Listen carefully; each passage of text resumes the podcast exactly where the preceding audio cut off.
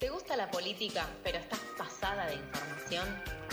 Pasada de Rosca, una columna de política donde nos metemos en la coyuntura, pero hasta, pero ahí.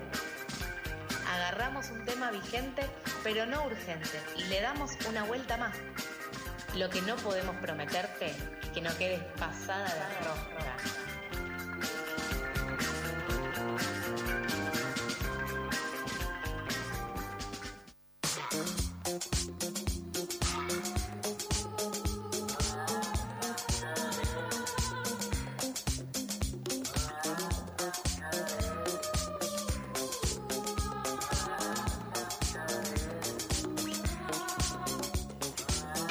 Continuamos en pasadas por alto, 8 horas 37 minutos de esta mañana. Yo cada vez estoy más despierto. ¿Y cómo no voy a estar despierto si la realidad eh, y el contexto político y social eh, nos da tantas noticias para conversar, debatir y sobre todo preocuparnos y la necesidad de interiorizarnos. Para eso tenemos a Nacho aquí en su primera columna política aquí en Pasadas por Alto. ¿Cómo estás? Buen día. Bien, muy bien, muy contento de estar en la radio, en el nuevo estudio de la tribu que no lo conocía. Ah, mira. Yo hice radio acá, pero por 2018, así Claro. que no, no, no vi todo el proceso de reformas, quedó hermoso realmente. Sí, el, si no me equivoco, fue inaugurado en 2020, el estudio nuevo, sí, a 2020. Mediados de, de, no- de 2020. Un proyecto de pandemia. Cada proyecto de pandemia, yo me acuerdo que, que hacía radio acá arriba ahí de forma improvisada, porque Claro. bueno, había que pilotear el espacio.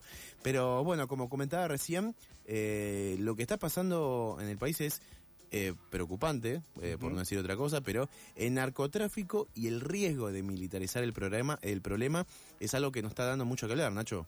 Sí, pongamos un poco en contexto, sobre todo esto está centralizado en la ciudad de Rosario.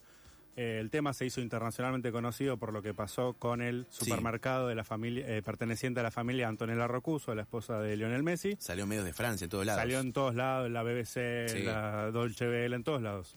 Bueno, pasó que balearon un local que pertenece a la familia Antonella Rocuso el 2 de marzo y dejaron un cartel amenazante a Messi vinculando al intendente de Rosario, que es Hapkin, con el narcotráfico.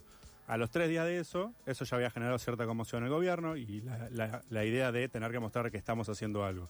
A los tres días de eso muere un niño de 11 años, Máximo Jerez, que queda por eh, atra- eh, atravesado en un fuego cruzado entre bandas narco. eh, y eso como que termina de detonar la situación, hubo una pueblada, una reacción de los vecinos bastante violenta hacia el tipo que identificaban como uno de los responsables del asesinato de este niño. Bien. Entonces, ¿qué es lo que decía el gobierno? Sobre todo generar un golpe de efecto para mostrar esto que estamos gestionando. Este, esto, digamos, es la culminación de un proceso que viene de, de- de mucha profundización. O sea, el tema del narcotráfico en Rosario tiene 20 años, pero Claro. el año pasado eh, tuvo una cantidad récord de homicidios. Mm. No estrictamente vinculados al narcotráfico, pero sí eh, la mayoría. Claro, vos me contabas fuera del aire que eh, tres de cada cuatro, ¿puede ser? Tres de cada cuatro homicidios el año pasado en, en Rosario fueron planificados, Claro. lo que da marcas de que hay un trabajo de sicariato detrás de eso. Claro, o sea, Pero- sicario, gente que trabaja mm, para Vinculado al personas. narcotráfico para eh, ocupar territorio, vendetas personales, ese Mm, tipo de cosas. ok. 288 homicidios hubo el año pasado en Rosario, récord. Ya venía con números bastante altos, el año pasado fue récord. Y en lo que va de este año ya hubo 65, Ok. por lo que está cerca al promedio de un asesinato por día. Eh, así que a fines de 2023, a menos que se, haya- se tomen medidas realmente efectivas en controlar esta situación, podría terminar en un número mucho peor. Ok. Este, lo que lo que decidió el gobierno con no tanto acuerdo de del ministro de Seguridad de la Nación, Aníbal Fernández, que en la Cámara de Diputados expresó ciertas reservas con la medida tomada por el presidente, algo a lo que estamos acostumbrados de ministros contradiciendo al presidente, Ay, sí. una marca registrada del gobierno de Alberto Fernández en estos tres años de gestión. Mucha fortaleza comunica eso. Mucha fortaleza, Sí. obvio, mucha decisión, sobre sí, todo. sí, sí, sí. Decidieron enviar 400 eh, efectivos de distintas fuerzas federales y la parte que es lo que nos compete de la columna o lo que le queremos destacar, Sí. que decidieron enviar un grupo del Comando de Ingenieros del Ejército, Ok. que es un es parte una parte bastante importante del Ejército, que es la que se encarga de hacer tareas de apoyo logístico a las demás fuerzas del Ejército. Por ejemplo, en la construcción de puentes o contra, digamos, lo que sería, por ejemplo, cortar líneas eh, eh, de, de ejércitos enemigos, destruyendo puentes, digamos, las dos partes, ¿no? Como construir y destruir para facilitar el traslado de los efectivos de las demás fuerzas. Bien.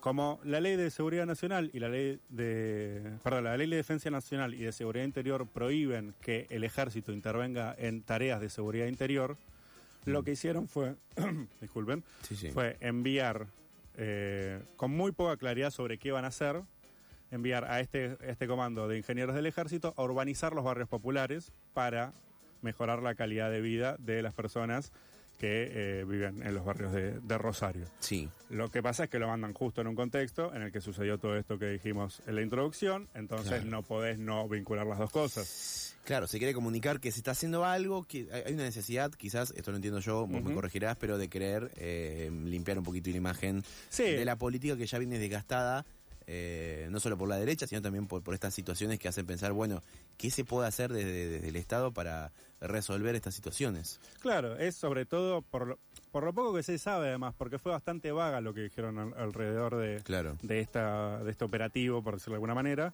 Eh, lo que sí, este, claramente, además, las tareas de, de infraestructura las podría hacer una empresa, una cooperativa de trabajo de construcción. Claro. Entonces, el hecho de enviar al ejército también tiene un efecto de generar una especie de disuasión en las bandas criminales por la mera presencia Claro. de oficiales del ejército desarmados. También genera, digámoslo, preocupación en, organi- en organismos de derechos humanos, porque llevas un ejército a un barrio y no es muy difícil la ecuación.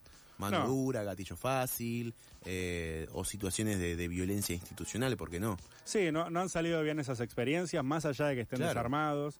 Eh, uno de los eh, organismos de derechos humanos, como bien decís, que fue rápido en expresarse al respecto, fue el Centro de Estudios Legales y Sociales, más conocido como el CELS, eh, que criticaron con un comunicado esta búsqueda de efecto y el abordaje punitivista de una problemática que es muchísimo más compleja que la mano dura.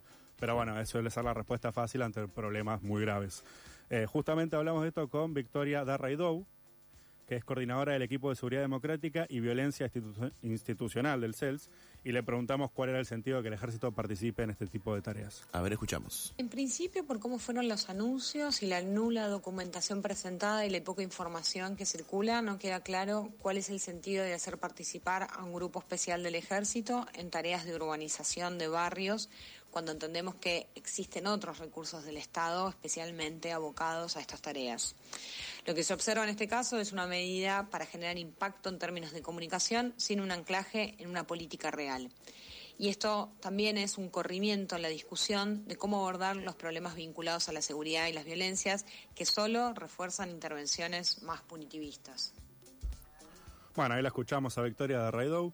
Eh, tuvimos hace poco un ejemplo del ejército participando en tareas que no sea Sí. de seguridad, que fue con la pandemia del COVID, en las que participaron en tareas de logística como la entrega de suministros médicos, de alimentos. Es verdad. Pero en ese caso era una emergencia sanitaria. Esto es explícitamente una emergencia de seguridad. Y ahí es donde radica el problema. Porque lo que decíamos antes, de cómo va a actuar el ejército si ve, por ejemplo, un crimen en vivo, por decirlo de alguna manera. Claro. eh, ¿Qué va a hacer? ¿Va a llamar a la policía? ¿No va a intervenir? Es un poco raro el planteo que están haciendo. Sí. Eh, y también, bueno, eso le preguntamos también a, a Victoria sobre cuál, es la, cuál era la diferencia principal entre cuando intervinieron en la pandemia y en esta situación actual. A ver. El problema es que no se están desarrollando políticas integrales para abordar el conflicto en cuestión y que el discurso se vaya corriendo cada vez más hacia intervenciones más punitivistas. En los últimos años, las demandas giraron en torno al envío de fuerzas federales a las provincias sin una política pública de fondo. El problema es que esa demanda ahora se traslade también a la intervención de las Fuerzas Armadas, sin funciones claras, sin capacidades y sin formación para intervenir en problemas de estas características como el de la ciudad de Rosario vinculados a las violencias y la narcocriminalidad. Y además que esto pueda posibilitar naturalizar la intervención de las Fuerzas Armadas y comenzar a erosionar un consenso central de nuestra democracia, que es la clara demarcación de las funciones de defensa nacional y seguridad interior. Ok, defensa nacional, eh, nacional y seguridad interior. Sí, que están prohibidos explícitamente por la ley de que intervengan en ese tipo de tareas. Ok. Ahora, entrando en el terreno de la especulación, bueno, hablamos de esto que funcio- funcionaría para disuadir el crimen, la mera presencia del ejército sin armas. Pero bien, ¿qué podría pasar si esto sirve como un antecedente Claro. del uso del ejército para resolver problemas que estén vinculados a la seguridad? O sea, ¿cuál es el límite entre que, la, que de- se busque modificar alguna ley para que puedan estar armados y participar? Eh, no podría ir como la presencia del- de este tipo de comandos desarmados, ir legitimando la participación del ejército en, las, en, en materias vinculadas a la seguridad interna del país. Claro. Eh, ¿Qué pasaría si un próximo gobierno, quizás con un tinte más de derecha, Que es lo que parece que va a que es venir. lo que parece, por lo menos en las encuestas, le dan Sí. como la, la, la ventaja. Gane quien gane igual, ¿eh? porque toda la tendencia es eh, intentar seducir a esos votantes. Sí, incluso. cualquiera de los dos lados, sí. Incluso hay, hay tendencias más de centro-derecha dentro del propio oficialismo que podrían levantar esta bandera de la seguridad, que siempre Claro. los temas que preocupan a la población en las encuestas son inflación, seguridad y, bueno, eh, temas eh, vinculados a la economía, pero Claro, suelen claro. estar primeros en los, en los temas de, de mayor preocupación. Sí. Eh, y bueno, y esto también de la emergencia de las nuevas derechas y la radicalización de la política, como bien lo vimos con el intento de asesinato de Cristina Fernández de Kirchner, Mm. dan un clima de violencia que podría eh, usarse para aprovechar este tipo de situaciones. preocupante. Es- y, es, y es preocupante, tal cual. Sí. Y además no hay buenas experiencias en Latinoamérica en relación a este tipo de intervenciones. Claro. Por tomar, eh, digamos, y la, la verdad que Argentina es una excepción junto con Uruguay en relación a, a la legislación que prohíbe la intervención de las Fuerzas Armadas en materias de seguridad interior. Hay que reconocer también que en países como Argentina, desconozco la historia de, de muchos países obviamente, pero la experiencia que hubo aquí con la dictadura marcó mucho eh, todo lo que ha, ha sido después eh, quitarle poder, como corresponde desde ya, Sí, sí. a las Fuerzas Armadas. Sí, absolutamente. Argentina en ese sentido es, es bastante particular, no te diría, Mm. solo- no en Latinoamérica, sino en todo el mundo, digamos. Sí, Eh, tuve una experiencia bastante particular de enjuiciar rápidamente, claro. con todas las falencias que puede haber los procesos y, las- y las distintas leyes que le quitaron más responsabilidad a menos, pero tuvo una, una- un papel destacado en la defensa de los derechos humanos. Y bueno, ¿y qué, qué podemos saber de estas otras experiencias aquí en el, en el continente o en el mundo? Un ejemplo bien concreto fue lo que pasó con Sí. Brasil. Después tenemos Colombia y México, que son como casos hipergigantes, que ya se habla de narcoestado, en que es un nivel de complejidad demasiado largo, comple- eh, grande sí, para, sí, sí. para el tema. Pero, por ejemplo, en Brasil, en 2008, y por tomar un ejemplo de un gobierno progresista, Bien. Lula da Silva, eh, de cara a el Mundial de, de 2014 y eh, los Juegos Olímpicos, que eh, los Juegos Olímpicos crean cer- cercanos, también creo que en el 2010, no estoy seguro, Bien. quiso pacificar, usando el término entre comillas, Claro. eh, Río de Janeiro. ¿Qué pasó? Terminaron eh, cooptando, por decirlo de alguna manera, a buena parte de los oficiales del ejército que habían ido supuestamente a pacificar las favelas, pero, pero no, no salió del todo bien. Hay que tener en cuenta que el narcotráfico tiene mucho poderío económico y Claro. mucha capacidad de lobby. Entonces, el ejército que supuestamente iba a combatirlo terminó uniéndose y eh, agudizando el problema. Ok. Muy interesante, Nacho, la columna de hoy y me quedo pensando en estas otras ex- experiencias en el, en el continente. Hay muchas, en otro momento. Hay mucho para hablar. Nos vemos el lunes que viene entonces. Nos vemos el lunes que viene. Pasaba Nacho aquí en la columna de política. Eh, paso el Instagram de Nacho por si alguien lo quiere seguir. Es, eh, me lo decís ya. Guión bajo, eh, mate cocido con S. Corta la bocha, lo siguen a Nacho para tener más info de su columna de política aquí en Pasadas por Alto.